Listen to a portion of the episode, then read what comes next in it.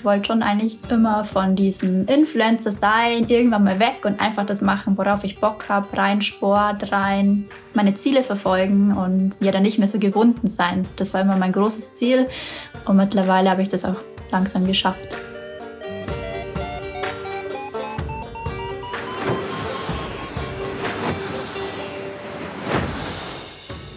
Potsglitz, der Lugleits Podcast. Geschichten aus dem Kosmos des Gleitschirmfliegens. Heute mit Elisa Deutschmann. Und ich bin Lucian Haas. Kriegel Maurer kommt derzeit auf knapp 58.000. Aaron Dorogati liegt bei 37.000. Ein Paul Takatz hat 33.000 und Paul Guschelbauer 26.000. Ich spreche von den Followern bei Instagram. Wer als Profi vom Gleitschirmfliegen lebt, für den sind solche Zahlen bares Geld wert. Denn mit vielen Followern auf Social Media kann man bei Sponsoren punkten. All die genannten sind große Namen in der Szene. Was den Erfolg auf Instagram angeht, werden sie allerdings noch von einer Gleitschirmpilotin überboten, deren Namen man sich vielleicht nicht nur deswegen ruhig merken sollte. Elisa Deutschmann. Die 27-Jährige fliegt erst seit vier Jahren Gleitschirm, das aber mit ehrgeizigen Zielen. Als Multisporttalent, die ihr Fable für Trailrennen, Radeln, Skifahren, Kiten, Surfen, Natur und Berge und im zunehmenden Maße eben auch das Gleitschirmfliegen auf Social Media vorlebt, ist sie schnell zu einer gefragten Botschafterin der Szene geworden. Was es heißt, eine Influencerin zu sein, wie ihr Alltag zwischen Training und Laptop, Hike-and-Fly-Rennen und Sponsorentermin so aussieht, welche Erfahrungen sie als Supporterin von Kriegel Maurer bei den diesjährigen Red Bull X-Alps machte, was es mit ihrem Angebot der Girls Camps auf sich hat und welche nicht nur sportlichen Träume sie selbst noch realisieren will.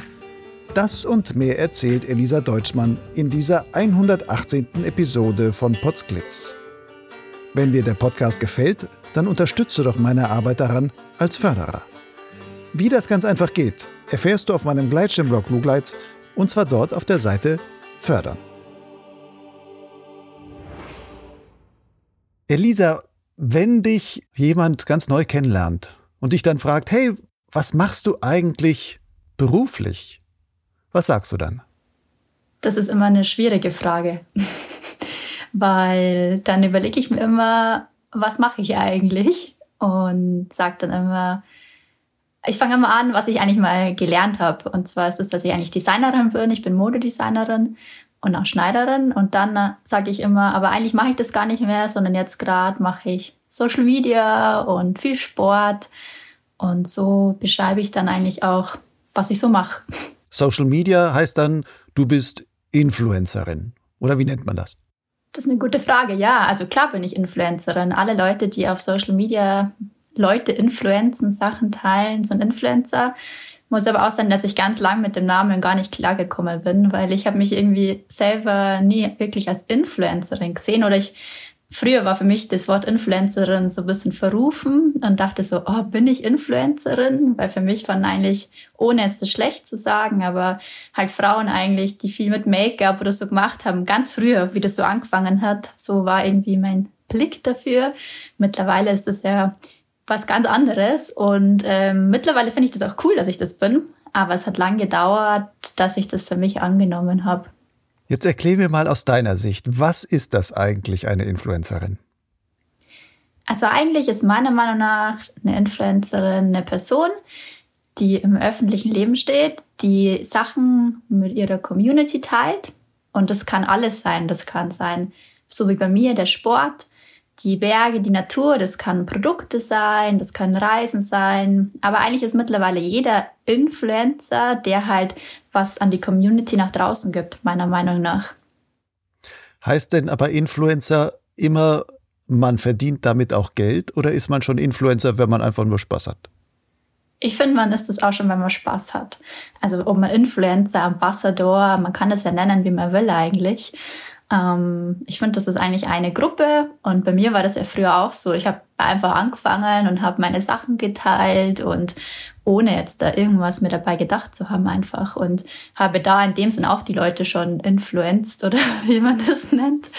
Genau und ja, Ähm, ich meine, das ist ja auch was Gutes. Ich finde, der Name ist irgendwie eigentlich durch die Zeit so ein bisschen verrufen worden. Also Influencer hat eigentlich eher so einen schlechten Ruf gekriegt, meiner Meinung nach. Und ja, da muss man irgendwie lernen, damit auch umzugehen.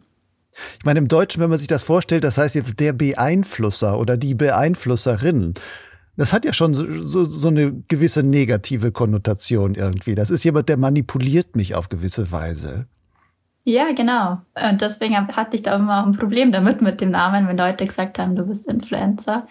Aber ich meine, das ist ja auch was Positives, weil nur weil man Leute was zeigt, heißt es ja nicht in dem Sinn, dass es was Schlechtes ist, sondern das ist eigentlich was Gutes. Gell? Man gibt den Leuten ja irgendwie einen Mehrwert und ähm, die können vielleicht was mitnehmen daraus, was man macht, positive Sachen erleben.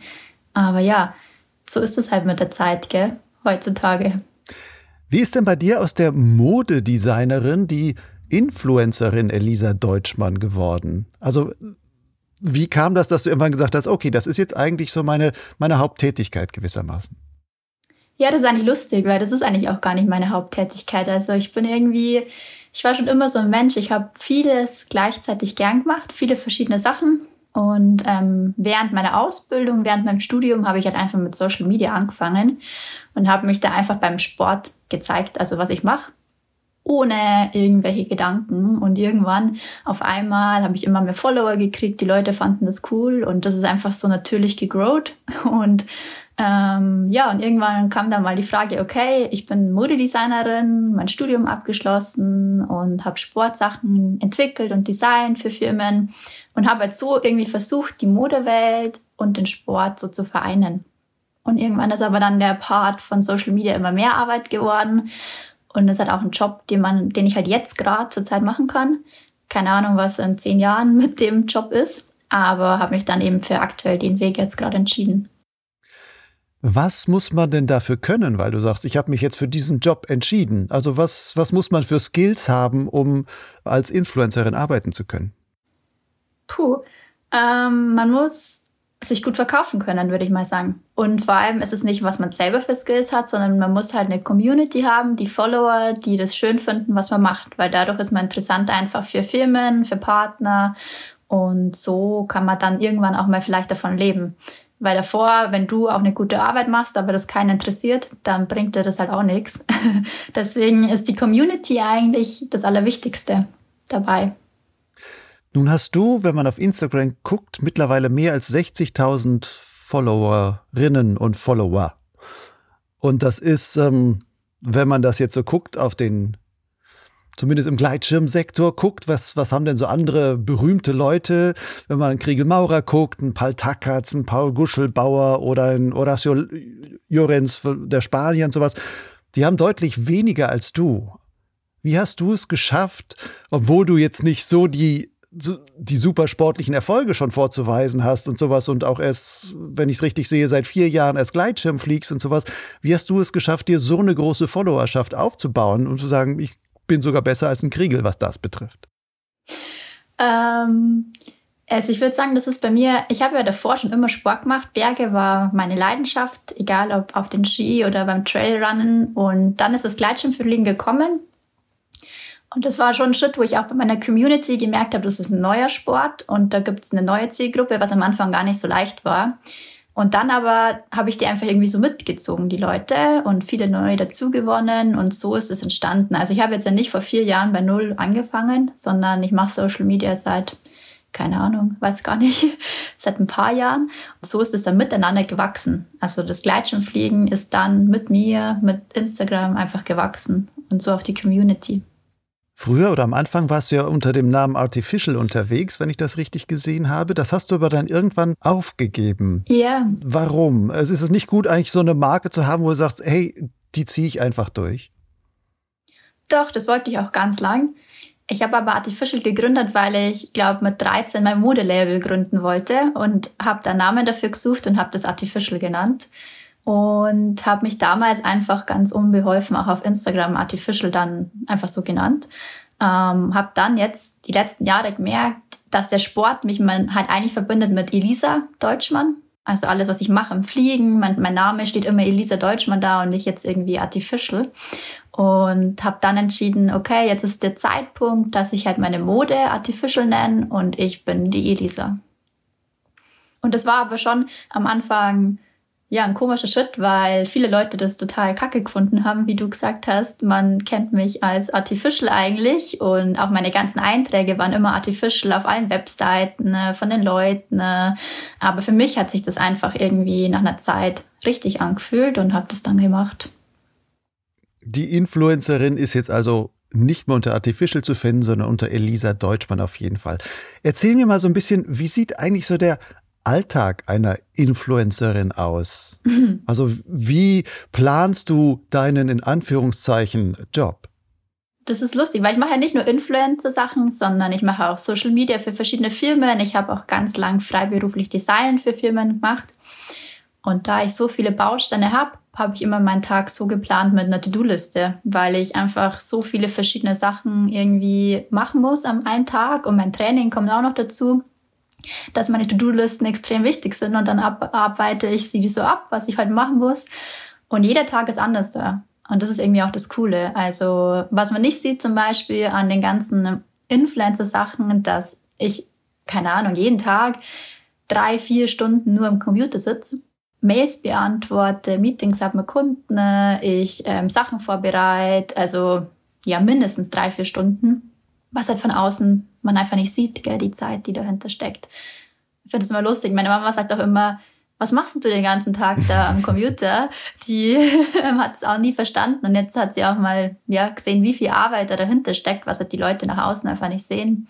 Das ist auf alle Fälle mehr, würde ich sagen, sogar als wie jetzt ein normaler 40-Stunden-Job.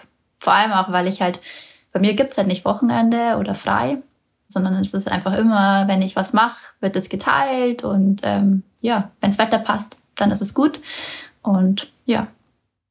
Du hast gesagt, ich habe dann Meetings mit Kunden und so etwas. Sind das dann Kunden, mit denen du besprichst, was du auf deinem Kanal auch für die machen kannst? Oder sind das dann Kunden, wo du auch für deren Kanäle irgendwie etwas produzierst? Ganz unterschiedlich. Also ähm, also bei mir ist es so, ich mache nicht so Kooperationen jetzt einmalige Sachen, sondern ich habe eigentlich langzeitig meine Partner. Ähm, die habe ich Verträge, da geht es aber jetzt nicht nur um Influencer, sondern auch halt um meinen Sport. Und es zieht sich einfach über mehrere Jahre. Und für die gibt es dann eine Anzahl, was ich mache und was ich vorbereite, Posts, Projekte und über das sind meine Meetings dann eigentlich. Und natürlich gibt es schon auch so Kunden, wo einmal was gemacht wird. Und da gibt es dann die Meetings keine Ahnung, kennenlernen, was wird gemacht, Projekte, Events. Das ist schon viel Zeit, das dahinter steckt einfach. Wie viele feste, langfristigere Partner hast du? Puh. Ähm, eins, zwei, drei. Fünf habe ich, genau. Die sind, genau, begleiten mich meistens über drei Jahre. Die wären, also als Beispiel, ich glaube, Saleva bist du auf jeden Fall, das habe ich gesehen. Mhm. Ähm, genau, Saleva, Skywalk, GoPro, ähm, Powerbar, Silver und Skimarke habe ich auch. Und dann hat man einen Vertrag und in solchen Influencer-Verträgen steht dann drin, du musst pro Monat Bilder X posten oder wie geht sowas? Wie habe ich mir das nee, vorzustellen? Genau. Also ich habe mit den Firmen mittlerweile gar keine Influencer-Verträge mehr. Das war so früher. Mittlerweile laufe ich bei den meisten eigentlich als Sportlerin. Und ähm, da ist es wirklich, da geht es mehr um, was ich mache für Wettkämpfe, Projekte, aber habe auch wie zum Beispiel Powerbau oder so, da gibt es einfach, die wollen auch mal, dass die Firmen, also die Leute Produkte sehen und dann gibt es eine Anzahl, die ich im Jahr mache für die Firmen und teile das dann mit denen. Sozusagen mein Werdegang so ein bisschen auch und das war auch immer mein Ziel eigentlich. Ich wollte schon eigentlich immer von diesen Influencer sein, irgendwann mal weg und einfach das machen, worauf ich Bock habe, rein Sport, rein meine Ziele verfolgen und ähm, ja dann nicht mehr so gebunden sein. Das war immer mein großes Ziel und mittlerweile habe ich das auch langsam geschafft. Du postest ja nahezu täglich auf Instagram. Wie entstehen solche Ideen dafür? Oder ist das eigentlich immer spontan, hey, ich gehe heute mal Radl fahren und äh, die Lichtstimmung ist gerade toll, ich mache die Kamera an, film mal kurz mit oder mache ein Bild und gucke dann, was ich hinter darauf von dann wirklich poste? Oder ist vieles davon auch echt Planung?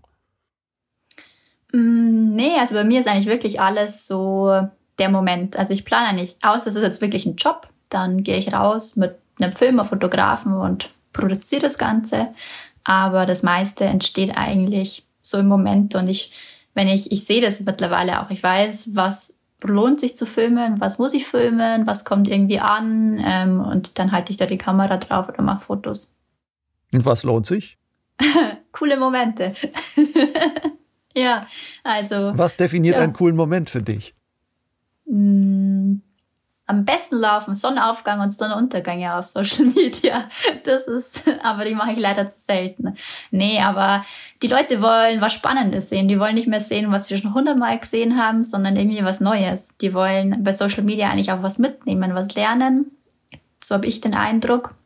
Und das finde ich auch cool. Ich liebe es, die Leute einfach auch mit positiven Momenten zu befüllen, weil ich würde sagen, dass ich auch ein positiver Mensch bin und ähm, so die Energie und ihnen, ja, das zu zeigen, was man alles machen kann, dass sie an ihre Träume glauben sollen und rausgehen sollen.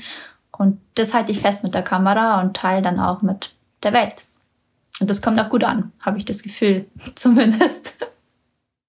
Ist die Elisa Deutschmann, die man in diesen Instagram-Posts sieht, ist das die Elisa Deutschmann, die ich auch sehen würde, wenn ich mit dir jetzt direkt unterwegs wäre? Oder wie viel ist da vielleicht was Aufgesetztes dabei oder was besonders Lächelndes ja. oder was auch immer? Na, ich glaube, lachen tue ich echt immer. Das bin einfach ich. Ähm, ich würde schon sagen, dass man, dass ich so bin, wie ich auf Social Media bin und auch im echten Leben. Von diesen 60.000 oder mehr als 60.000 Followern, die du da jetzt hast, wie viele würdest du denn schätzen, interessieren sich von denen fürs Gleitschirmfliegen?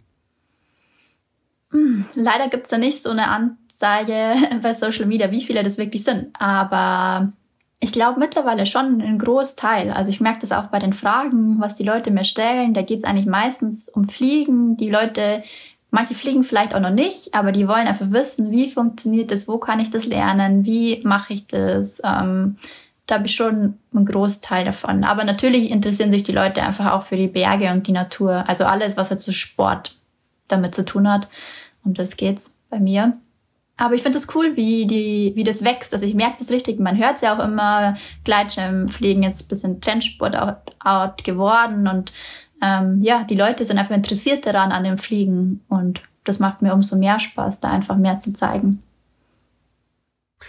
Von den Sachen, die du da jetzt zeigst, du sagst, okay, ich dokumentiere im Grunde Sachen, die dir in deinem Trainingsalltag und sonstiges dann unterkommen und so. Aber wie weit ist es dann auch wichtig, zwischendurch zu sagen, ah, ich habe echte Projekte, die ich in irgendeiner Weise nach vorne tragen kann? Also jetzt gerade, mhm. jetzt hast du vor kurzem abgeschlossen, du hattest ein Projekt gehabt. Ich fahre von äh, Lana bei Meran in Italien, fahre ich bis Chamonix mit dem Fahrrad, nehme meinen ähm, Gleitschirm dabei mit, steige dann noch auf den Mont Blanc und fliege dann herunter. Mhm. Ja. Ist das so, eine, äh, so ein Projekt, wo man sagt, hey, ich muss mal meiner Community irgendwie was ganz Besonderes präsentieren? Oder wie kommt so eine Idee dann überhaupt zustande? Nee, also da geht es mir gar nicht darum, irgendwas zu präsentieren. Das war einfach von mir immer ein Traum, von Mont Blanc zu fliegen. Und ich habe sowas ja auch schon mal selber ganz, also ich habe das jetzt mit einer Freundin gemacht, mit der Magdalena zusammen, ähm, habe das aber auch schon mal vor zwei Jahren alleine mit dem Rad und meinem Gleitschirm gemacht durch die Alpen und ich liebe das einfach. Ich liebe mit einem Rad irgendwie hinfahren zum Berg und dann meinen Gleitschirm dabei zu haben und auf den Berg zu gehen und runter zu fliegen, das ist so mega cool. Und das mache ich gern. Diesmal war jetzt zwar ein Filmteam mit dabei, die das begleitet haben zum Mont Blanc, aber ich mache das einfach, weil das, weil das in meinem Herzen irgendwie drin ist und ich das schon immer machen will. Und das dann natürlich mit der Community zu zeigen, ist natürlich dann einfach ein Pluswert für mich und für meine Arbeit, aber das ist nicht der Grund, wieso ich das mache. Du bist da sehr sportlich, offenbar, wenn du so viel Fahrrad fahren kannst und einfach dann auf dem Mont Blanc laufen kannst und sowas. Wie viel trainierst du eigentlich? Also ich trainiere, ich habe jetzt seit einem Jahr oder eineinhalb Jahren einen Trainer und ich trainiere fünf, sechs Mal die Woche mit einem fixen Trainingsplan. Und ähm, ja, ich habe mich dafür entschieden, ich war schon immer sportlich, aber ich war dann eine Zeit in Südamerika und irgendwie danach habe ich so gemerkt, so jetzt will ich das irgendwie richtig angehen, ich will da weiterkommen, ich will da besser werden. Und so wie ich das allein gemacht habe, hat das schon gepasst, aber es war halt irgendwie auch nichts Gescheites dahinter. Und jetzt so, ja, jetzt habe ich echt fleißig mich an den Trainingsplan gehalten, auch wenn es nicht immer ganz einfach ist und merke halt jetzt einfach voll den Fortschritt, was ich gemacht habe und das fühlt sich einfach gut an. Ich kenne meinen Körper jetzt um so viel besser, das ist echt verrückt. Und ja, mir macht das total viel Spaß. Ich war immer schon sportlich, also das war für mich schon immer Sport war ist meine Leidenschaft, mein Leben und da jetzt einfach weiterzukommen ist umso besser. Aber was ist das Ziel von deinem Training? Also die meisten Leute, die trainieren, sagen immer, okay, ich habe einen Wettbewerb, auf den trainiere ich hin oder ich, ähm, was auch immer. Aber was ist für dich das Ziel, wenn du sagst, ja, ich, ich radel, ich gehe fliegen, ich jogge, ich äh, kite zwischendurch, also machst, bist auch so eine Multisportlerin. Was ist dann eigentlich, ja, was ist das Ziel vom Training bei dir? Mm, also ich habe schon große Träume. Träume in der Zukunft. Ähm, aber ich mache viele Border Races. Ähm, das sind ja diese 33-Stunden-Rennen. Die haben mich fasziniert. Ich liebe es, einfach lange unterwegs zu sein und möchte auch noch mehr machen. Längere Rennen für die Zukunft. Und das sind so meine Ziele. Wohin das geht, keine Ahnung, was in ein paar Jahren ist, in den nächsten Jahren. Aber ich bin schon ein Mensch, der groß träumt und das schon immer gemacht hat. Und ja, schauen wir mal, wo die Reise hingeht. Springen wir mal, bevor wir mal noch in die Zukunft gucken, noch mal ein bisschen zurück. Wie bist du denn eigentlich zum Gleitschirmfliegen gekommen? Also Trailrunnen war schon immer einfach eine Sache bei mir. Also Berg gehen und dann auch laufen am Berg und grundsätzlich laufen und ähm, ja, das Runtergehen. Ich glaube, so wie 90 Prozent der Leute Gleitschirmfliegen anfangen, ähm, hat mir irgendwann keinen Spaß mehr gemacht. Einfach, oder was heißt Spaß, aber ich wohne halt in den Alpen und habe die Leute runterfliegen gesehen und habe mir irgendwann gedacht, hey, wieso mache ich das nicht? Ähm, und habe dann einfach angefangen. Was für mich aber nicht so am Anfang einfach war, weil ich halt auch, ich hatte einen Husky, einen sibirischen Husky und der war eigentlich immer mit dabei in den Bergen. Und dann den Schritt zu machen, okay, ich fange jetzt Fliegen an, und am Anfang kannst du dann noch keinen Hund mitnehmen, musst du halt erstmal selber fliegen lernen und das sicher werden. Das war für mich schon immer so, ja, im Hinterkopf nicht so ganz einfach, weil wer einen Hund hat, weiß, wenn man Gleitschirmfliegen anfängt, wie viel Zeit das nimmt und wie lange man dann in der Luft ist, vor allem wenn es dann mal auf Strecke geht oder so. Aber das war so die Grundidee, einfach runter zu fliegen. Also hat sich aber dann ganz schnell irgendwie anders entwickelt, weil sobald ich aufdrehen konnte, bin ich einfach losgeflogen. Also ich hatte überhaupt mhm. keine Ahnung, aber bin einfach los auf Strecke gegangen und war dann zwar gleich am Boden, aber ja, mir hat das nie was ausgemacht, dieses Wegfliegen vom Berg. Ich habe das echt von der ersten Sekunde an gemacht und das ist auch das, was ich jetzt eigentlich noch am liebsten mache. Ich halte mich gar nicht so gern an einem Berg irgendwie auf, sondern ich werde dann immer nervös und will dann immer wegfliegen und losfliegen. Und ja. Wie häufig kommst du dann auch wirklich zurück? Nicht so oft. Meistens. Ich glaube, ich bin eigentlich von den langen Strecken bin ich irgendwie, glaube ich, noch nie zurückgekommen. Aber das ist auch voll in Ordnung. Ist auf alle Fälle mein Ziel. Von dem, was ich von dir so gelesen habe, da steht dann immer, oh, ich bin Multisportlerin, aber am meisten fasziniert mich eigentlich das Gleitschirmfliegen. Warum ist das so? Weil ich es lieb. Äh, ich bin irgendwie schon gerne allein unterwegs in den Bergen. Also im Sport am Berg. Also ich, mach, share das total gerne mit Leuten. Aber beim Fliegen, da mache ich irgendwie einfach so mein Ding. Da ist es ruhig, da habe ich diese wunderschöne Aussicht und ich kann so meine eigenen Wege gehen. Und das finde ich so verdammt cool und das inspiriert mich. Und das Fliegen, da lernt man nie aus. Und das ist auch irgendwie so der erste Sport, wo ich so extrem der Ehrgeiz mich gepackt hat, wo ich einfach nicht genug kriegen kann. Und ich wäre am liebsten jeden Tag irgendwie in der Luft. Und ja, mir wird's ja nicht langweilig, nie. Also ich habe, egal bei was, ich glaube, man lernt beim Fliegen nie aus und jeder Flug lernt man was dazu und es ist auch ein extremer Lernprozess da dabei. Also das ist ja unglaublich, wie weit es dann nach oben geht und wo, wann hört es auf, beim Lernen nie und das finde ich so schön dran. Und auch, weil man das verbinden kann. Also, weil das ja nicht nur ein Sport ist, sondern man kann so viele Sachen machen. Also, egal ob es jetzt Streckenfliegen ist, Wettkampffliegen, Hike and Fly, Agro, mit dem Rad zu den Bergen fahren. Das Equipment wird so leicht. Jetzt mein Gleitschirm hat ein Kilo gehabt am Mont Blanc. Also, das ist einfach nur genial. Was Besseres, finde ich, gibt's nicht. Du hast gerade gesagt, du wärst auch richtig ehrgeizig damit. Ähm, so ein starker Ehrgeiz kann ja auch manchmal eine gewisse Gefahr bedeuten, weil man vielleicht sich zu viel abverlangt oder etwas zu viel probiert, wo es dann vielleicht doch schon gefährlich wird oder so. Hast du solche Momente schon gehabt?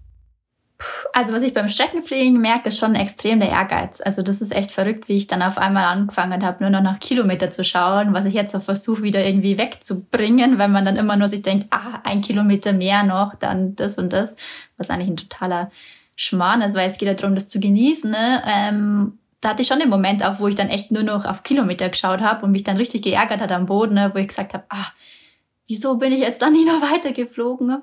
Und das habe ich immer noch, aber es war jetzt nie irgendwie gefährlich. Deswegen, ich glaube, das ist ein Lernprozess und das ist auch total wichtig, damit man halt lernt, damit umzugehen. Es gibt gute und schlechte Tage und ein kleiner Fehler beim Gleitschirmfliegen, eine Mini-Entscheidung kann halt super sein, aber kann halt auch schlecht sein und da stehe ich immer wieder davor. Wenn man jetzt so deinen Flieger relativ kurzen, aber dein Fliegerlebenslauf die letzten vier Jahre so betrachtet, wo du selber eine ungeheure Lernkurve mitgemacht hast, was würdest du sagen, könnte man daraus, können andere daraus vielleicht lernen? Gibt es irgendwelche Besonderheiten, wo du sagen kannst, hey, da war ich besonders gut oder das waren besondere Fortschritte, wo man sagen, hey, sowas könnten andere von mir auch quasi abgucken? Also was ich nicht empfehlen kann, vielleicht können wir das als erstes machen, ist, ich weiß noch, mein erstes Jahr beim Fliegen und am Anfang hat man einfach keine Ahnung. Ich habe jetzt immer noch nicht, aber am Anfang, da passiert so viel gleichzeitig und ich war da in extremer Push-Phase, würde ich sagen. Ich hatte dann anscheinend, keine Ahnung, ein paar Monate und bin Biwakfliegen in Italien gegangen ähm, und bin losgeflogen und habe mir da eigentlich mit einer Freundin, die schon viel besser geflogen als ich und viel mehr Erfahrung und ich hatte einfach überhaupt keine Erfahrung eigentlich. Und im Endeffekt ist das Ganze dann so ausgegangen, dass ich halt dann mit Rückenwind beim Toplanden da irgendwo reingebombt bin und mir die Bänder gerissen habe und ich habe einfach viel zu viel am Anfang wollen. Und am Anfang finde ich es halt viel wichtiger, einfach Step, kleine Schritte irgendwie zu wachsen beim Gleitschirmfliegen. Und das kann ich, glaube ich, den Leuten mitgeben es ist natürlich gut, sich Ziele zu setzen, aber die Ziele sollten halt irgendwie so in einer normalen Kurve sein und nicht, dass man so von 0 auf 100 da gehen will. Also das ist total wichtig, finde ich. Und das setze ich mir auch immer wieder heute noch vor, wenn ich so, ja, oh, wieso nicht da und da, dann schaue ich, okay, was habe ich denn jetzt gerade für kleine Schritte gelernt eigentlich, ähm, Step by Step. Und irgendwann kommt man dann einfach auch weiter und zu einem größeren Ziel. Aber diese kleinen Ziele, die sind halt voll wichtig beim Fliegen, finde ich. Und vor allem auch bei Strecke habe ich das gelernt. Am Anfang habe ich immer die ganz, mein ganzes Dreieck irgendwie vom Kopf gehabt und habe mich dann gar nicht mehr konzentrieren können da, worauf ich jetzt gerade bin, sondern habe das Ganze gesehen. Dabei muss man sich ja jede Thermik setzen, jedes Aufdrehen, jeder kleine Talsprung als Schritt sehen und in dem Hier und Jetzt beim Gleitschirmfliegen sein und nicht schon 15 Berge weiter irgendwie oder sich da schon Gedanken machen, wie da der Wind ist, sondern es geht um das im Jetzt und Hier sein. Du machst oder bietest es auch an, solche Girls Camps, wo du also nur Frauen mitnimmst und ihnen dann das Fliegen nicht beibringst, aber ihnen in ihrer Fliegerkarriere irgendwie etwas weitergibst und sowas. Wie habe ich mir sowas vorzustellen? Was ist das Besondere an solchen Girl Camps? Warum machst du das? Mm, ich mache das, weil ich es extrem toll finde, irgendwie Menschen und vor allem auch Frauen da weiterzubringen, weil ich glaube schon, Gleitschirmfliegen ist für manche Frauen schon auch mit viel Angst verbunden. Und ähm, durch meine Camps versuche ich ihnen das ein bisschen zu nehmen oder ihnen helfen, irgendwie damit umzugehen. Und das verbinde ich. Ich biete verschiedene Camps an. Zum Beispiel in Schweden mache ich immer so ein Yoga- und Groundhandling Camp. Und da geht's wirklich so um den Körper, um den Geist und das zu verbinden mit dem Gleitschirmfliegen. Weil ich glaube, dass das alles irgendwie eins ist. Und es ist einfach wichtig, dass man den Körper gut kennt und wo einfach, wo man sich gerade befindet, wie es einem gerade geht, das auch verstehen lernt. Also ob ich gerade in der guten oder in der schlechten Phase bin und das dann auch richtig einzuschätzen und auch umzusetzen. Und ja, ich, ich fand, wie ich angefangen habe zu fliegen, waren einfach nur Männer da und das macht mir auch nichts aus, weil ich schon immer im Sport eigentlich nur mit Männern unterwegs war. Aber umso mehr Frauen ich dann kennengelernt habe, habe ich mir gedacht, hey, das wäre eigentlich so cool, einfach alle Frauen zusammenzubringen und ähm, dann eine Community und auch einen Ort zu schaffen, wo sie sich halt auch trauen, über Sachen zu reden, was sie vielleicht nicht bei Jungs unbedingt sagen. Und meine Aufgabe sehe ich halt da, die dann einfach an die Hand zu nehmen und mit ihnen einen Weg zu gehen, damit sie mit Freude fliegen und kleine Schritte machen, um weiterzukommen. Und da biete ich nicht nur Yoga an, sondern auch Streckenfliegen zum Einsteigen. Ähm, das ganze Streckenfliegen-Thema ist ja auch für Frauen. Ähm, am Anfang, ich weiß es von mir, das passieren ja so viele Sachen gleichzeitig, man weiß gar nicht, wo man als erstes draufschauen soll. Und da das gemeinsam zu machen, das ist halt einfach einfacher und entspannter, finde ich. Und deswegen mache ich das. Fliegen Frauen anders als Männer? Hm. Ja, nein, würde ich sagen. Also ich glaube, wir Frauen sind halt irgendwie, keine Ahnung, wir, wir spüren mehr, wir sind vielleicht auch ein bisschen ängstlicher in manchen Sachen und ähm, das kann man auch ja positiv sehen und auch positiv fürs Gleitschirmfliegen verwenden, weil wir vielleicht Sachen ganz anders spüren, wo Thermik sein könnte, wo der Wind ist. Aber ich glaube, das haben Männer genauso. Also ich glaube schon, dass wir Frauen grundsätzlich ein bisschen ängstlicher sind und das zeigt sich natürlich auch beim Fliegen. Nicht um das deswegen gibt es ja auch so wenige Frauen, viel weniger bei Wettkämpfen, bei Streckenfliegen irgendwie als Männer, weil es einfach noch nicht so, so groß ist. Bei deinen Girls Camps, wenn da Leute sind, die Angst haben, wie gehst du damit um? Also wie schaffst du es, ihnen die Angst zu nehmen oder zumindest einen Teil davon zu nehmen oder dass sie anders damit umgehen können? Hm, ich sage ihnen, dass Angst ganz Normales und nichts Schlechtes ist. Das ist ja auch irgendwo was Gutes, ein bisschen Angst zu haben, ähm, Respekt. Und ich erkläre ihnen, dass ich auch Angst habe beim Fliegen. Manchmal. Es gibt Momente, also, und ich glaube auch, dass die Jungs Angst haben beim Fliegen. Da gibt es manche Momente, da fühlt man sich einfach unwohl und dass sie halt damit nicht alleine sind. Und ähm, ich erzähle ihnen halt paar Techniken, was ich durchs Yoga mache, zum Beispiel Atemtechniken. Ich glaube, ganz viel kann man durchs Atem machen oder sich positive Sachen zureden. So, man sagt sich, hey, ich kann das. Und ähm, ja, das macht zum Beispiel auch ich, wenn ich irgendwie mich unwohl fühle gerade oder so, dann sage ich mir, hey, Elisa, du kannst das. Und irgendwie, wenn man sich das nur so vorsagt, das macht ja so viel aus, als ob man sagen würde, hey, alles ist scheiße. Und ähm, ja, einfach diese positive Vibes ihnen beizubringen. Jetzt hast du auch gerade von Atemtechnik geredet. Gibt es da ein Beispiel, wo du sagen kannst, hey, das ist was ganz Einfaches, mit dem man sich aus einer Angstsituation vielleicht nicht die Angst völlig wegdrecken kann, aber wo man sagt, ich komme mehr wieder zu mir, ich komme mehr wieder ins eigentliche Jetzt und kann sehen und kann komme auch besser wieder ins Handeln rein, weil natürlich dann irgendwann das Hirn nicht mehr so blockiert ist, als wenn es mit Angst quasi freest in, in sich selbst. Ja, voll. Und zwar einfach ganz einfach lang ausatmen. Also umso länger du ausatmest, umso ruhiger wirst du auch. Und wenn du ganz hektisch atmest, so, dann wird auch dein ganzer Körper hektisch. Aber wenn du versuchst, ruhig ein und vor allem dieses lange Ausatmen, länger als du einatmest, da fährt das, der ganze Körper runter und man kann sich wieder fokussieren und das ist eigentlich extrem einfach. Oder eine andere Technik ist dieses tiefe Bauchatmen, was man oft auch macht, vor allem im Yoga. Einfach tief durch die Nase ein und dieses lange Ausatmen in den Bauch hinein. Das bringt extrem viel. Zumindest mir. Das heißt, du machst das auch regelmäßig beim Fliegen? Sagst du bei jede Talquerung, jetzt atme ich? Nein, du schüttelst den Kopf. Erzähl mal. Nee, das mache ich nicht, aber das mache ich, wenn ich mich einfach nicht wohlfühle. Also wenn es irgendwie ruppig wird und ich ähm, am Arbeiten bin und dann irgendwie das geschafft habe und dann irgendwie aufgelöst oder aufgewühlt bin, dann geht es darum, sich eigentlich wieder zu sammeln, dass man gut weiterfliegen kann. Und wenn ich dann merke, hey, ich bin eigentlich immer noch extrem nervös, dann atme ich einfach mal tief ein und lang aus und das klappt eigentlich ganz gut.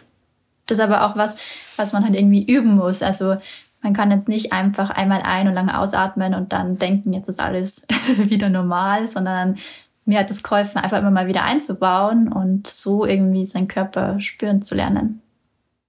Was können männliche Piloten von weiblichen Piloten lernen? Hm. Männliche Piloten von weiblichen Piloten. Äh, ich finde, wir Frauen haben also ein ziemlich gutes Gefühl von Thermik und wir spüren, gut, wo Thermik ist und wie man dreht. Vielleicht das. Oder vielleicht mal einfach nicht drauf loszufliegen, sondern mehr zu überlegen. Aber ich glaube, ich finde, Mann und Frau ist da schon irgendwie auch ähnlich beim Fliegen. Also ich glaube nicht, dass es so extrem unterschiedlich ist, sondern dass wir Frauen dann vielleicht einfach mit mehr, mit mehr Nachdenken und mehr Gefühl irgendwie rangehen an das Ganze. Gibt es Bereiche, wo du festgestellt hast, wo irgendwie Männer im Vorteil sind? Hm schnell fliegen. Einfach drauf los. Aber ich bin auch so ein Mensch, ich fliege halt einfach drauf los. Ich glaube, ich bin jetzt auch keine ängstliche Frau oder so, sondern ähm, ich bin auch so einfach ich höre ganz viel auf mein Gefühl beim Fliegen, beim Sport, bei allem und mache das dann einfach. Oftmals ist das auch eine nicht so tolle Idee, weil ich dann immer die Einzige bin, die irgendwo anders darum fliegt. Aber es ist so grundsätzlich einfach auf das Gefühl hören. Und ich glaube, viele Männer, die, ähm, die fliegen einfach drauf los im Vollgas und los geht's. Und ich merke da schon manchmal, da bin ich eher ein bisschen ängstlicher noch und gehe so ein Gas raus und oh, was kommt da? Und die bleiben drauf. Aber das hat auch ganz viel mit Erfahrung, wie lange man fliegt, zu tun, würde ich sagen. Und weil Frauen fliegen genauso gut wie Männer und können das auch genauso gut. Machen wir mal einen kleinen Themenwechsel. In diesem Sommer, da warst du auch mit einem Mal plötzlich Supporterin für Kriegel Maurer bei den X-Alps und hast da dann für den auch hauptsächlich die Social-Media-Kanäle bespielt und vielleicht noch anderes gemacht, das kannst du gleich erzählen, was da vielleicht alles dazugehörte. Wie kam es eigentlich dazu? Ja, wir beide kennen uns von Saleva, wir sind da beide im Team und ich habe ihn, also ich habe ihn bis X selbst eigentlich gar nicht gekannt, so wirklich. Irgendwann hat er mich dann das Jahr davor angerufen und hat so gesagt, hey Lisa, ich habe deine Idee, magst du mitkommen zu den X-Alps? Und ähm, X-Alps war für mich schon immer ein großes Thema. Ich wollte so und so dabei sein, mir das mal wirklich live anzuschauen. Und dann habe ich mir gedacht, ja, äh, wenn ich die Chance habe, da beim Kriege mit dabei zu sein, dann let's go. Und ja, so war das dann auch. Und ja, es war eine der coolsten Erfahrungen, die ich in meinem Leben gemacht habe. Also ich war total traurig, wie es vorbei war, weil ähm, es war, wir hatten so ein verdammt tolles Team. Besser hätte ich es mir nicht vorstellen können. Und auch er als Mensch hätte ich mir nie gedacht, wie verdammt entspannt ist, wie wie perfekt einfach alles war. Und ja, so hatten wir eine coole Zeit und so ist das Grundding entstanden. Er hat mich angerufen und ich habe gesagt, ja, ich bin dabei. Der Kriegel hat ja relativ kurz vorher noch sein Team im Grunde ausgetauscht. Aber wenn ich dich jetzt richtig verstanden habe, warst du nicht Teil des Austauschs, sondern du warst schon länger eingeplant. Du wärst quasi halt zusätzlich zu dem anderen Team noch dazugekommen. Genau, ja, also von Anfang an meine Aufgabe war Social Media, also das war ein Teil davon und das war auch so mein Hauptjob. Aber natürlich habe ich ihn auch ganz normal supportet, was angefallen ist. Und ja, so war das. Also genau. Wir haben dann einen Probewettkampf gemacht und haben dann gemerkt, dass das jetzt nicht so perfekt funktioniert. Und er hat da ganz viel auf sein Bauchgefühl gehört. Und dann einen Tag vor Start haben wir dann, also das Team hat sich dann erst gefunden. am nächsten Tag in der Früh losgegangen. Ich glaube, um acht am Abend waren wir dann alle in Kitzbühel und haben uns da kennengelernt. Und ähm, ja, das war auf alle Fälle ein Abenteuer, weil es ist erstmal darum gegangen, dass wir als Team funktionieren. Und ja, aber ich muss ganz ehrlich sagen, dass er da so ein gutes Gefühl gehabt hat und wirklich Leute genommen hat, wo er gewusst hat, dass das irgendwie alles zusammenpasst. Und es hat, wir hatten keinen einzigen Streit während den ganzen X-Labs. Wir haben einfach funktioniert. Jeder hat sich geholfen. Also, wenn ich gemerkt habe, hey, jetzt ist jetzt viel wichtiger, keine Ahnung, dass er sein Trinken noch kriegt oder dass wir da hochgehen, dann war halt das gerade meine Aufgabe und genauso war das halt bei den anderen auch und das fand ich inspirierend, weil das einfach so harmoniert hat, obwohl wir alle irgendwie ja uns nicht kannten. Hattest du dir besondere Ideen gesetzt, für zu sagen, hey, ich bin jetzt hier für Social Media, für Kriegel zuständig. Ähm, was kann ich denn da mal irgendwie Neues, anderes, Besseres machen, als normalerweise bei so Social Media Beiträgen gemacht wird? Ja, also wir haben uns auch davor zusammengesetzt und uns war beiden eigentlich klar, dass wir halt was Neues machen wollen. Wir wollen nicht jetzt einfach nur Fotos, Videos machen, sondern wir wollen seine Gedanken teilen, weil das ist das, was sich halt der Zuschauer irgendwie fragt. Wieso fliegt er jetzt dahin? Oder das ist ja auch immer seine Entscheidungen, warum er meistens auch gewonnen hat dann die letzten Jahre, seine Special Moves oder wie die alle sagen, die Leute. Die Magic Moves sagen die. Magic Move, ja, genau. Und das war dann so meine Aufgabe. Und das war für mich auch schon ein bisschen herausfordernd, wie man das halt transportiert, also nach draußen einfach zeigen kann, wie man seine Gedanken und vor allem, wir wollten so live wie möglich sein, nach draußen zeigen. Und ja, das haben wir dann eigentlich gelöst, indem ich immer da war, das war so mein Job und immer alles sofort geteilt habe und er mir durch Sprachnachrichten beim Fliegen einfach gesagt hat, wie es ihm gerade geht, was er jetzt macht, wieso er dahin fliegt. Und dann ich das Ganze umgewandelt habe und dann geteilt habe nach draußen. Das heißt dann aber auch, du sitzt dann beispielsweise im Tourbus, mit dem ihr da mitgefahren seid, der andere fährt und du sitzt nebendran am Laptop und schneidest noch Videos und baust so ein Zeug zusammen. Ja, voll. Also es war eigentlich immer so, wir sind in der Früh aufgestanden, ne? dann habe ich die Kamera drauf gehalten, ne? dann hat er mir kurz erzählt, was er glaubt, ähm, wie es heute so wird. Dann ist er losgelaufen. Ich bin meistens noch mitgelaufen, paar Kilometer. Dann habe ich ihn währenddessen noch interviewt. Dann bin ich ins Auto gehüpft, habe das zusammengeschnitten. Dann sind wir irgendwie einen Berg hochgegangen. Da bin ich einen Teil mitgegangen, ganz. Oder andere Leute haben für mich die Fotos übernommen, weil ich ja nicht nur die Gedanken geteilt habe, sondern auch die Fotos gemacht habe und die Videos. Und dann, wenn wir gefahren sind im Auto, da haben wir auch die Lisa total leid getan. Das war halt die mit mir im Auto. Dann war ich wie so ein Geist neben ihr und habe nur geschnitten und nichts geredet. Aber ja, wir haben uns da echt gut eingespielt und ja, am Abend dann auch. Also ich war dann schon oft länger auch als die anderen wach, weil halt natürlich musst du das filmen, was jetzt gerade ist, und dann musst du es aufbereiten hat immer Downphasen. So mittags war immer das krasseste Tief von uns allen. Da waren wir dann alle müde. Aber dann ist wieder irgendwie bergauf gegangen und es war echt cool. Und für uns alle war das auch, also vor allem für den Kriegel, aber auch für uns war dann, das ist so schnell vergangen. Keiner hat irgendwie damit gerechnet, dass das halt nach irgendwie sechseinhalb Tagen vorbei ist. Da waren wir dann irgendwie alle happy, aber auch schockiert, dass es jetzt einfach vorbei ist, weil wir haben uns alle auf zwei Wochen eingestellt. Und der Kriegel hat auch davor mal gesagt, ich habe ihm so ausgerechnet, wie lange ich glaube, wann wir an welchem Tag wo sind. Dann hat er gesagt halt, na, wir brauchen da zwölf Tage für das Ganze oder wir schaffen es eh nicht. Und dann waren wir nach sechseinhalb Tagen fertig. Das war schon verrückt. Ja, konnte auch keiner wissen, dass das Wetter so gut fliegbar wird, zumindest für die X-Alps-Leute, die dann auch bei teilweise relativ heftigen Bedingungen dann trotzdem einfach noch 200 Kilometer weiter fliegen können und sowas. Was hast du denn eigentlich jetzt so als Insiderin, die du da warst, ähm, über die Red Bull X-Alps gelernt, wo du sagst, das habe ich vorher so gar nicht gewusst? Das hat mich echt überrascht. Mm, ha. Also als Insiderin, ich meine, das Ganze ist schon, also ich habe ja das schon die Jahre davor auch verfolgt. So, und mein Freund war auch schon zweimal Supporter mit dabei, deswegen hatte ich schon einen ziemlich tiefen Einblick, was an da erwartet. Also, das war jetzt nicht so, dass ich da komplett unknown hingekommen bin, sondern ich wusste auch, wie das so in einem Team sein kann und wie das ablaufen kann. Und im Endeffekt war ich aber sehr positiv überrascht. Also ich dachte mir, dass das alles viel schlimmer ist.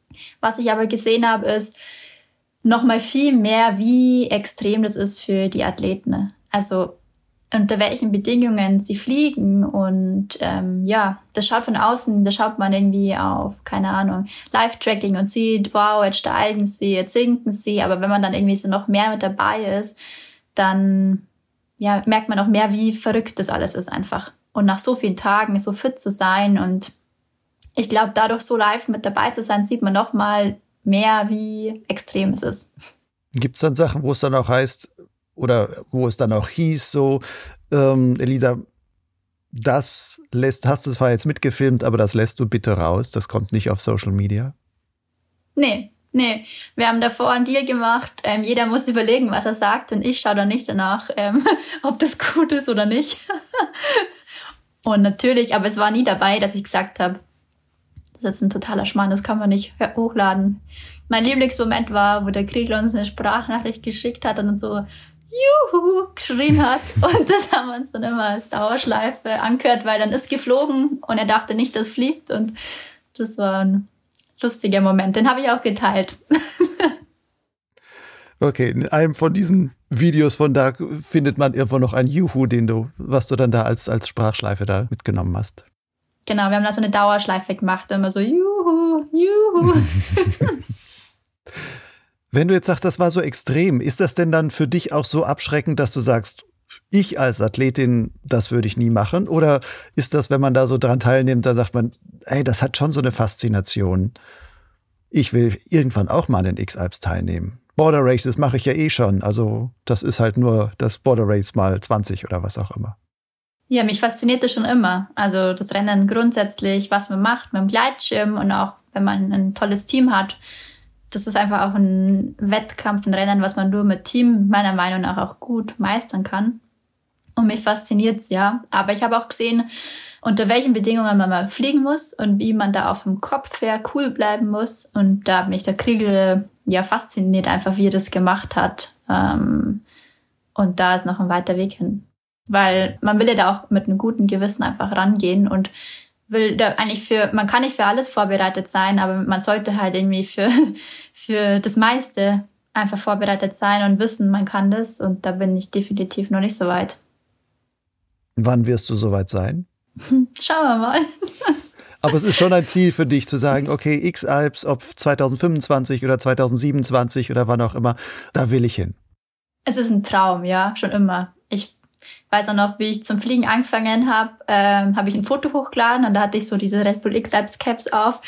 Da hat mir Red Bull X-Alps gleich drunter geschrieben und fängst, also so nächstes Jahr bist du bereit oder sowas.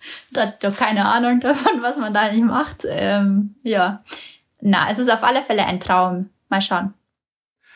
Wenn du jetzt so dicht bei Kriegel dran warst und gesehen hast, was der so alles, also wie der das managt und sowas, was würdest du denn sagen, was hast du am meisten von ihm da mitgenommen oder wo hast du wirklich was gelernt, wo du sagst, das kannst du für deine Fliegerei in irgendeiner Weise vielleicht umsetzen? Also, was ich gelernt habe, ist einfach, wie verdammt cool er bleibt. Leute sind vor ihm und ich dachte dann so, oder wir haben auch so im Team beredet, okay, wie wird es jetzt sein, wie wird er drauf sein? Und er ist trotzdem einfach irgendwie entspannt geblieben, auch an dem Entscheidungstag, den Moment werde ich auch nie vergessen, da stehen wir irgendwie am Berg oben und unser Berg war im Schatten einfach, wo wir waren. Und die anderen Berge waren eigentlich in Sonne und er musste eigentlich starten, weil der Damian war vor ihm und das war der Tag da, wo sie dann bei dem extremen Nordwind geflogen sind und und dann haben wir Musik angemacht, seine Lieblingsmusik, und haben da oben getanzt, alle. Und dann ist die Sonne rausgekommen. Und dann ist er gestartet und ja, und es hat funktioniert und er ist aufgedreht und einfach so, wie entspannt er bleibt. Und in den Situationen, wie er echt, auch der Moment da, wo wir dann Richtung Fisch geflogen sind, da, davor hatte er diese Bastelstelle und wir alle im Auto, oh mein Gott, eine Stunde hat er da rumgeschoben bei Nullschiebern die ganze Zeit. Ich bin ausgetickt eigentlich im Auto und er ist aber in dem Moment hat er irgendwie alles weggeblendet und hat gesagt, er hat sich jetzt nur noch auf das Hier und Jetzt fokussiert und hat nur noch geschaut, jetzt, dass er jetzt hier irgendwie wieder wegkommt und ihm war egal, dass alle wegziehen. Und das fand ich inspirierend und das will ich auch oder versuche ich für mich mitzunehmen beim Fliegen, dass ich halt nicht schon zehn Steps weiter denke, sondern nämlich einfach auf jetzt fokussiere, wo ich jetzt bin. Und wenn das dann gut klappt, dann kann ich mir überlegen, was mache ich dann. Auf jetzt fokussieren. Wie gut gelingt dir das schon? Hm, meistens besser, meistens nicht so gut. Keine Ahnung. Das war jetzt zweimal meistens. Das kann man jetzt gegen. Bis, kann man sich jetzt überlegen, was, was noch überwiegt. Aber wenn man so guckt, du hast ja einiges auch noch an Plänen für die Zukunft so vor. Und wenn man sagt, um, wie setzt man da dann so seine, seine Schwerpunkte? Worauf willst du achten? Ja, mein Fokus liegt jetzt für vor allem das nächste Jahr auch wirklich 100 Prozent eigentlich auf dem Fliegen.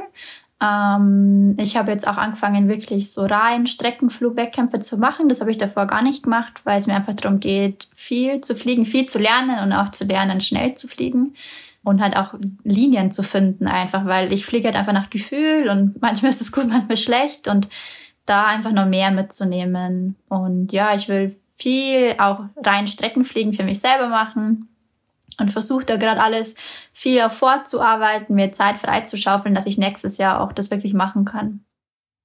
Gibt es von den Plänen auch im Hinterkopf auch sowas so, okay, was kann ich gut als Influencerin dann wieder auch irgendwie umsetzen, bildlich? Nee, gar nicht. und das ist wirklich einfach nur verfolgen, das ist mein Ziel, da habe ich Lust zu und wenn ich diese Lust transportiert bekomme, dann werden schon alle begeistert zugucken. Ja, ich hoffe es mal, dass es so funktioniert. Nee, bei mir ist es, war auch immer schon so. Ich habe einfach gemacht, worauf ich Lust habe und habe das einfach geteilt. Also ich habe mir da nicht irgendwie davor groß Gedanken gemacht. Außer es ist, wie gesagt, einfach halt ein Job, wo ich weiß, ich muss das jetzt machen. Aber ähm, ansonsten ist es einfach Gefühlssache. Was steht dann jetzt im Winter bei dir an? Ähm, also erstmal will ich viele Skitouren gehen, weil Skifahren ist auch eine riesen Leidenschaft von mir. Vor allem das Freeriden, da ja, bin ich mit groß geworden. Und dann im Januar, Februar Kolumbien. Das habe ich auch die letzten beiden Jahre schon gemacht. Da will ich auch ein paar Wettkämpfe fliegen und vor allem viel Airtime sammeln. Das ist jetzt so der erste Plan und dann steht eh schon wieder der Frühling an. mit ja, vielen Sachen. Machst du auch Hike-and-Fly-Touren so mehrtägig, dass du wirklich sagst, okay, ich übernachte irgendwo und fliege dann weiter? Oder ist das gar nicht so dein, deine Art? Mm, also das ist auf alle Fälle was, was ich mehr machen will. Ja, auch gerne nächstes Jahr im Frühling habe ich mir das vorgenommen, einfach mal loszufliegen, mit meinem Schlafsack biwaks fliegen zu gehen und schauen, wie weit ich komme. Und ja, aber bis jetzt schon ein bisschen, aber noch nicht so viel, wie andere Leute das machen. Aber das ist auch, was mich halt eigentlich am Gleitschirmfliegen schon immer fasziniert hat, dass du halt einfach auch deinen Schlafsack mitnimmst und einfach losfliegen kannst und schauen kannst, wo du am Abend rauskommst. Und ich meine, was gibt es denn mehr als Freiheit, als das zu machen, oder? Und dann am nächsten Morgen, wenn es klappt, wieder loszufliegen. Das ist einfach genial. Gibt es einen Traumflug oder sowas, wo du sagst, oder ein Traumprojekt, wo du sagst, das will ich auf jeden Fall mal realisieren? Ja, ich habe einen Traum und zwar möchte ich mal die also komplett ganz Europa die Alpen fliegen und dann mit dem Segelboot wieder alles zurücksegeln. Aber dann müsstest du einmal um ganz Italien rumsegeln, wenn du sagst, alles wieder zurücksegeln so. Ja, genau. Hast du denn schon Segelschein? Nee, aber ich segel gern. Dann müsste ein anderer für dich segeln oder du müsstest den Segelschein bis dahin noch gemacht haben. Nee, man braucht gar keinen Segelschein, um segeln zu können. Man muss ja nur so ein Motorbootführerschein haben für den Motor auf dem Boot. Und dann darf man auch segeln. Und ja, das ist auch, das Segeln fasziniert mich einfach auch. Mal schauen, wo es hingeht. Gut, Elisa, dann wünsche ich dir, dass das in Erfüllung geht. Einmal die Alpen längs, dann wieder um die Alpen herum quasi mit dem Segelboot wieder zurück und auch alle anderen weiteren Projekte, die du da hast. Vielleicht sehen wir dich ja dann schon bei den X-Alps 2025 nicht als Supporterin, sondern vielleicht schon als Mitfliegerin oder dann 2027. Auf jeden Fall dir alles Gute noch für alle weiteren Projekte, die da noch kommen. Danke dir. Cool. Das war die Potsglitz-Episode 118 mit Elisa Deutschmann. In den Shownotes dieser Folge auf dem Gleitschirmblog Lugleitz findest du noch weiterführende Links. Wenn dir die Folge gefallen hat, dann abonniere doch Potsglitz. Das geht überall, wo es Podcasts gibt. Wenn du dort auch noch ein positives Rating hinterlässt, hilfst du gleich mit, Potsglitz noch bekannter zu machen. Oder erzähle einfach deinen Fliegerfreunden davon. Vielleicht ist dir aufgefallen, dass Potsglitz und Lugleitz frei von Werbung sind. Das halte ich so aus Überzeugung und im Sinne der Unabhängigkeit. Dennoch steckt einiges an professioneller Arbeit und auch Kosten in diesen Produkten. Für die Finanzierung setze ich auf das Konzept der freiwilligen Förderung. Wenn du schon bis hierhin zugehört hast, dürfte der Podcast für dich ja einen Mehrwert bieten. Ich lade dich ein, wie schon andere Hörer und Leser, als Förderer einfach etwas zurückzugeben. Die Summe kannst du selbst bestimmen. Ein häufig gewählter Förderbeitrag ist 60 Euro im Jahr oder umgerechnet 5 Euro pro Monat. Aber egal was du zahlst, jeder Betrag trägt in der Summe seinen Teil dazu bei, dass sich Potsglitz und Lugleitz im Dienst der Gleitschirmszene auch in Zukunft weiter betreiben und entwickeln kann. Alle nötigen Infos, wie dein Förderbeitrag mich erreicht, findest du auf lugleitz.blogspot.com. Dort gibt es den Menüpunkt Fördern. Lugleitz schreibt sich L-U-G-L-I-D-Z. Bis zum nächsten Mal. Fall nicht vom Himmel. Ciao.